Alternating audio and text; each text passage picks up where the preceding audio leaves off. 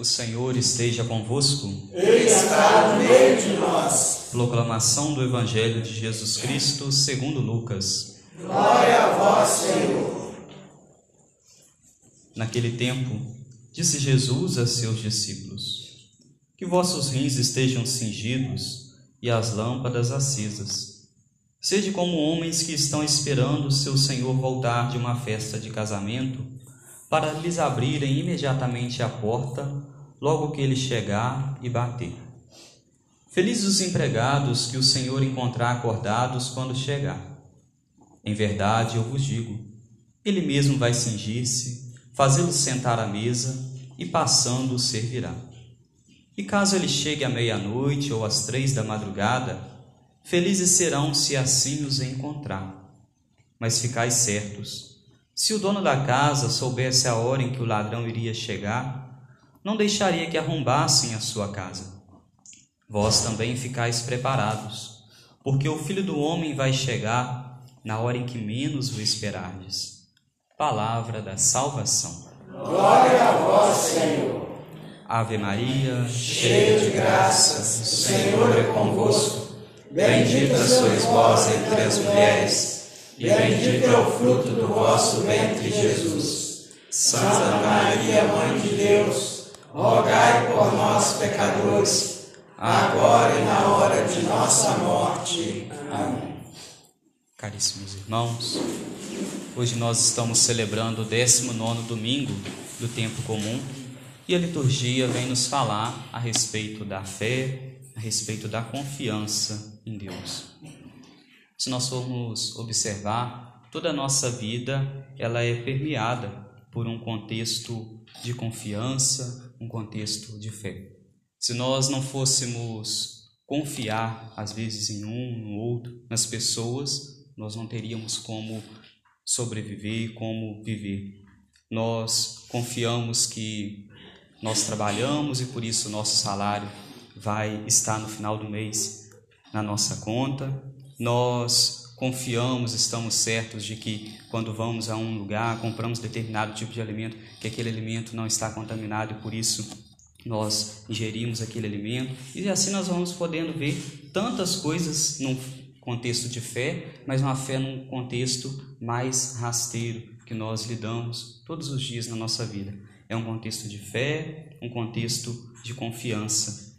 Nós dormimos, com uma certa fé, com uma certa confiança de que no dia seguinte nós iremos para o nosso trabalho, iremos trabalhar, mas ao mesmo tempo nós vamos nos prevenirmos, vamos nos prevenindo. Quando nós olhamos, por exemplo, na nossa casa, nós temos confiança de que nós vamos ter saúde, mas nós sempre temos às vezes na nossa casa as reservas, um determinado remédio ou outro, caso venha a adoecer nós saímos para poder trabalhar, às vezes tem o nosso automóvel, o nosso carro, mas já estamos preparados ali com um pneu, às vezes de step, caso o carro venha a furar o pneu. São as precauções que nós vamos tendo na nossa vida, mas levadas também ao mesmo tempo tomadas por um contexto de fé.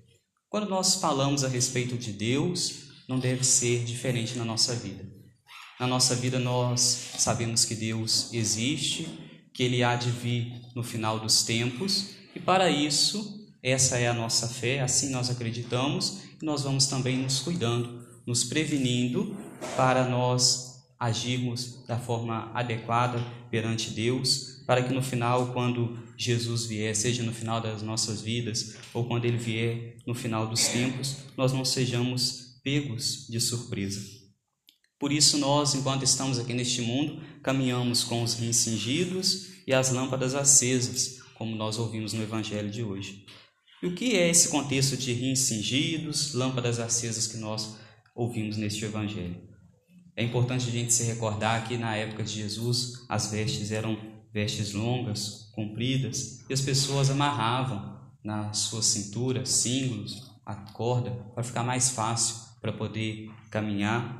Muitas vezes andavam pela noite, no escuro, não se tinha os meios de eletricidade como nós temos hoje, então andavam com as lâmpadas, com as lamparinas nas mãos para poder iluminar o caminho. E quando Jesus fala que nós devemos estar com os rins cingidos e as lâmpadas acesas, os rins cingidos aqui é a palavra de Deus. Nós devemos andar, mas andar pautados na palavra de Deus.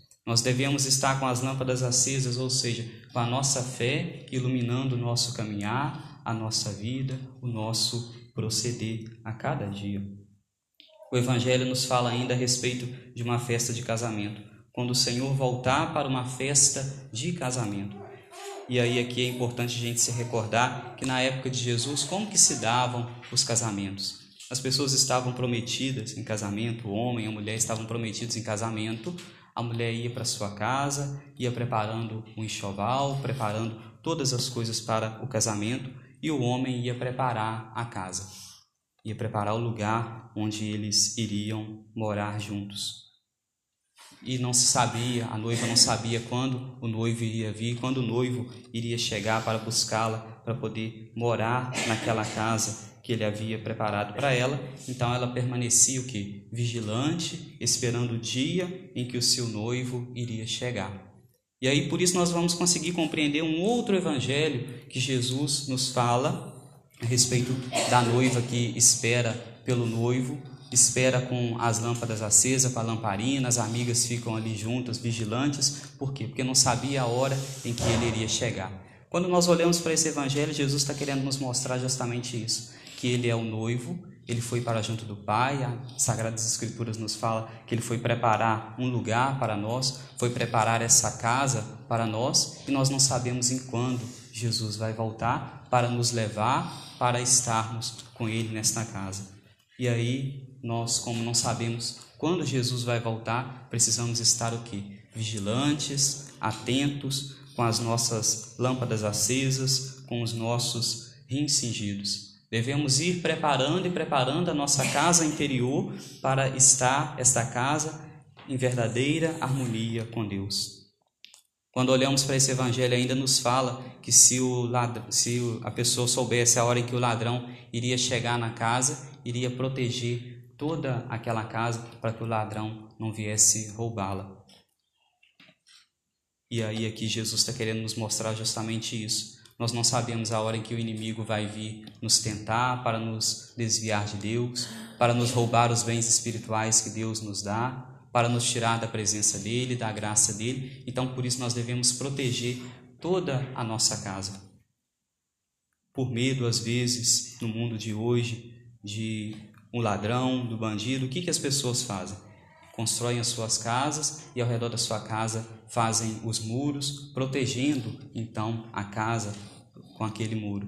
Se nós formos olhar, quando as pessoas constroem os muros, não constroem muros pequeninos, baixos, porque aquele muro não vai servir de nada. Quando nós vamos oferecer também algo para Deus, nós não devemos também oferecer o mínimo, o pouco, aquilo que seria considerado baixo. Nós devemos então oferecer para Deus e estarmos protegidos por Deus o que? Com muito formar na nossa vida espiritual, formar no nosso ser um verdadeiro, um verdadeiro alicerce, o quê? Para nos protegermos do inimigo, para nos protegermos das amarras do demônio e assim ele não vir a roubar a nossa casa, a roubar os nossos bens espirituais que nós vamos adquirindo diante de Deus. Que hoje, então, ao ouvirmos estas palavras, palavra deste Evangelho, também pautados na segunda leitura de hoje, que nos fala de tantas pessoas do Antigo Testamento que foram pessoas de fé, pessoas que permaneceram unidas a Deus, que nós também aprendamos com estas figuras, com essas pessoas, a permanecermos unidos a Deus, confiantes em Deus, termos uma verdadeira fé, um verdadeiro alicerce na nossa vida, para que assim, quando Deus voltar, quando Jesus voltar, não sejamos pegos de surpresa, mas sejamos acolhidos por Ele e assim Ele poder dizer para cada um de nós: Vinde, benditos de meu Pai. Louvado seja o nosso Senhor Jesus Cristo. Para sempre seja louvado.